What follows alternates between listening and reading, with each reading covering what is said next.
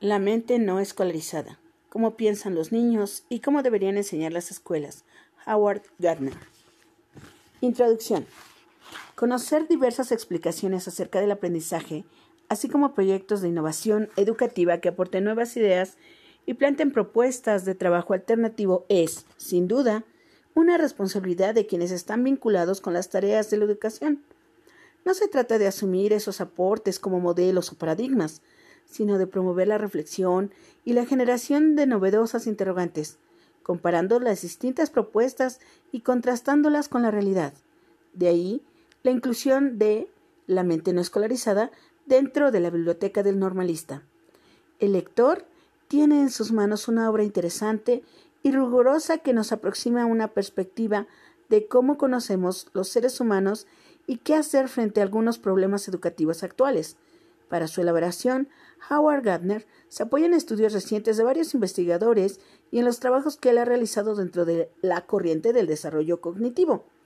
En esta obra se presenta una visión del sujeto que aprende diferentes de otras posturas más difundidas en las últimas décadas en el campo educativo, algunas de las cuales han sido incorporadas como referente imprescindible en la formación de docentes en nuestro país.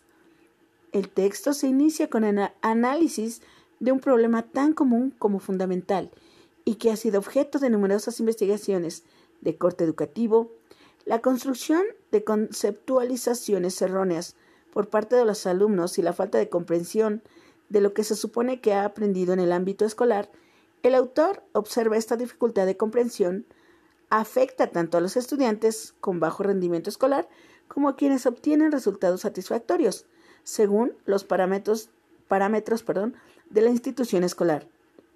Esta situación, entendida como una crítica al sistema educativo de los Estados Unidos de Norteamérica, es aplicable a otros países. Las múltiples evidencias respecto a la dificultad para aplicar o a educar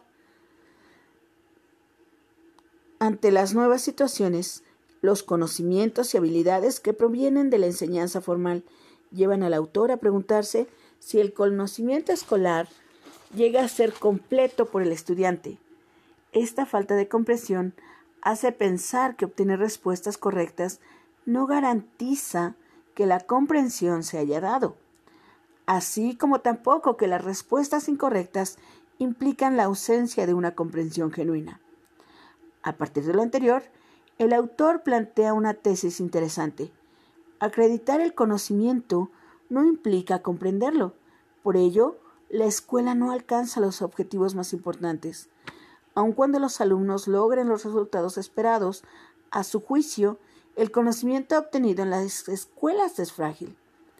En el mejor de los casos, pues solo un reducido número de alumnos logra arribar a comprensiones de aprendiz escolar o de un experto respecto de los contenidos planteados en los libros de texto, cuestiones tales como representar un problema de modos diferentes y solucionarlo desde perspectivas diversas, o bien dominar los principios, conceptos y habilidades que sirven para acercarse a nuevas situaciones o para decidir cuando las capacidades propias son suficientes o se requieren de nuevos conocimientos y habilidades para resolver una nueva situación. No corresponden a conductas a las que nuestros estudiantes recurran o apliquen comúnmente. La facilidad con la que otras personas tienen acceso a los aprendizajes naturales o intuitivos contrasta frecuentemente con las dificultades a las que se enfrentan cuando acceden al aprendizaje escolar. De ahí que el autor se interese por indagar al respecto y dedique el libro a tres cuestiones fundamentales. Estudiar el aprendizaje natural, comprender las instituciones educativas y promover una educación para la comprensión. Para ello, plantea las siguientes interrogantes. ¿Cómo conoce el niño antes de ir a la escuela? ¿Cuáles son las comprensiones intuitivas que desarrolla? ¿Cuáles son las condiciones institucionales en que se llevan a cabo aprendizajes escolares y cómo participan o interfieren en ellos las comprensiones intuitivas a los estudiantes? ¿Cómo promover una educación para la comprensión? En la búsqueda de respuestas, Gardner construye tres personajes que representan los distintos tipos de aprendizaje que es posible identificar en nuestros estudiantes. El aprendiz intuitivo, también denominado natural, ingenuo o universal, ubicado en los primeros años de vida. El aprendiz escolar o estudiante tradicional, el cual incluye desde el estudiante de primaria hasta el universitario. Y el experto disciplinar o especialista, quien sin importar su edad, se caracteriza por dominar y aplicar un saber de manera apropiada ante nuevas situaciones. El análisis de los aprendizajes y comprensiones que logran estos personajes resulta sumamente ilustrativo, pues explica cómo las limitaciones y realizaciones a las que se enfrenta cada uno de ellos participa en la generación o inhibición de comprensiones respecto a otros aprendizajes. Así, uno de los problemas centrales analizados en este libro se refiere a las limitaciones que está expuesto el sujeto, las que impone la naturaleza, en particular el aprendiz intuitivo, y las derivadas de la cultura, a las que se enfrenta directamente el aprendiz escolar. Gardner afirma que los aprendizajes del niño están ligados con el desarrollo de teorías intuitivas sobre diferentes ámbitos y las define como creencias organizadas o imágenes del mundo acerca de los fenómenos cotidianos. A partir de esta definición, busca explicaciones al contraste que se da entre la gran capacidad que muestra el aprendiz intuitivo y las dificultades que presenta el aprendiz escolar. El autor describe cómo el niño desarrolla teorías intuitivas al explorar el mundo y al buscar explicaciones del mismo. Estas son las bases de una gran cantidad de conocimientos que los niños tienen antes de ir a la escuela. Sin embargo, generalmente esas teorías no son reconocidas por los padres ni por los maestros, aunque los niños recurran a ellas en forma frecuente. Otra particularidad de tales teorías es que permanecen a lo largo de la escolaridad como modos de conocer y explicar el mundo y reaparecen interviniendo en la interpretación de los contenidos escolares y complicando su aprendizaje. Por ello, Gardner subraya la importancia de reconocer estas comprensiones intuitivas de los niños y la necesidad de que éstas sean consideradas en los ámbitos familiar y escolar.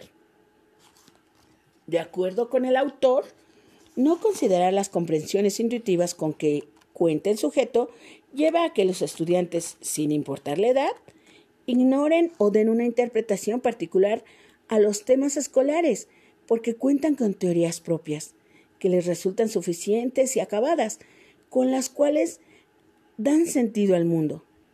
Puede también ocurrir que dichas teorías propias se complementen con fragmentos de los temas estudiados en la escuela, de lo que resultan explicaciones confusas y difíciles de remontar.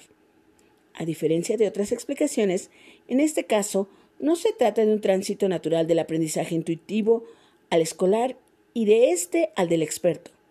Justamente, el autor busca analizar los vacíos que se dan entre cada tipo de comprensiones, ya que estos plantean fuertes problemas educativos. Otro aspecto fundamental para el éxito o fracaso de los estudiantes es la consideración que hace el autor de la existencia de una pluralidad de formas de conocer el mundo, lo que el autor denomina inteligencias múltiples, lenguaje, análisis lógico-matemáticos, representación espacial, pensamiento musical, uso del cuerpo o sinestésico corporal, interpretación e intrapersonal. Esta consideración, si bien plantea dificultades para un sistema educativo que supone ritmos y vías similares de apropiación del conocimiento, abre una perspectiva importante y diferente a la que privilegia las modalidades lingüísticas y lógico-cuantitativas en esta perspectiva, reconoce y valora los aprendizajes de un mayor número de estudiantes que pueden desarrollarse con más enseñanza, así como de diversificar la forma de evaluación. Una reflexión necesaria al respecto remite a pensar qué hay que enseñar y de qué modo enseñar el conocimiento. Ante la pregunta ¿cómo hacer llegar la educación para la comprensión a una mayoría de estudiantes? El autor aporta una serie de propuestas para modificar algunas condiciones institucionales que permitan avanzar hacia una educación para la comprensión y contribuir al aprovechamiento de los conocimientos valiosos, a erradicar la concepción errónea de los estudiantes y estereotipos de la mente no escolarizada. Las propuestas que el autor expone aquí deben considerarse como pautas para explorar en nuestra propia realidad las posibilidades de una educación para la comprensión. De esta forma, se podrán establecer estrategias propias, acordes con la organización y particulares del sistema educativo de nuestro país, relacionadas con las características de nuestros estudiantes y su entorno. Para terminar, conviene incluir algunos datos que permitan una ubicación del autor de la obra. Howard Gardner es un psicólogo del desarrollo dentro del enfoque, enfoque cognitivo, formado inicialmente, como otros reconocidos psicólogos contemporáneos, con Jerome Brunner. Posteriormente participó como un profesor adjunto de neurología en la Facultad de Medicina de la Universidad de Boston. En 1979 colaboró en un proyecto de la Universidad de Harvard denominado Cero, dirigido a explorar el potencial humano y las formas de cómo desarrollarlo. Este proyecto, en este proyecto, el autor realizó una investigación acerca del desarrollo del conocimiento en los niños, de donde deriva la propuesta de considerar distintas inteligencias social y diferencialmente valoradas a partir del contexto cultural en que se generan.